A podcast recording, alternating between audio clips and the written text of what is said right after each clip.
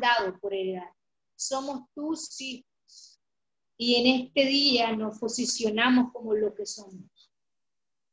Tomamos las armas, Señor, que son en el Espíritu, las armas de nuestra fe, Señor.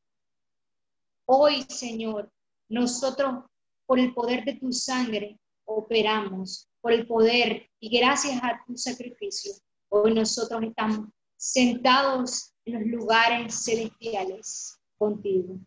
Padre, tráenos tu revelación, tráenos tu frescura, tráenos tu consejo, tu instrucción.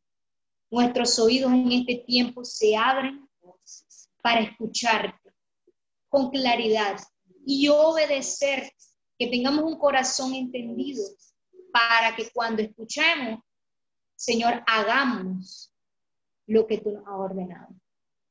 En el nombre de Jesús.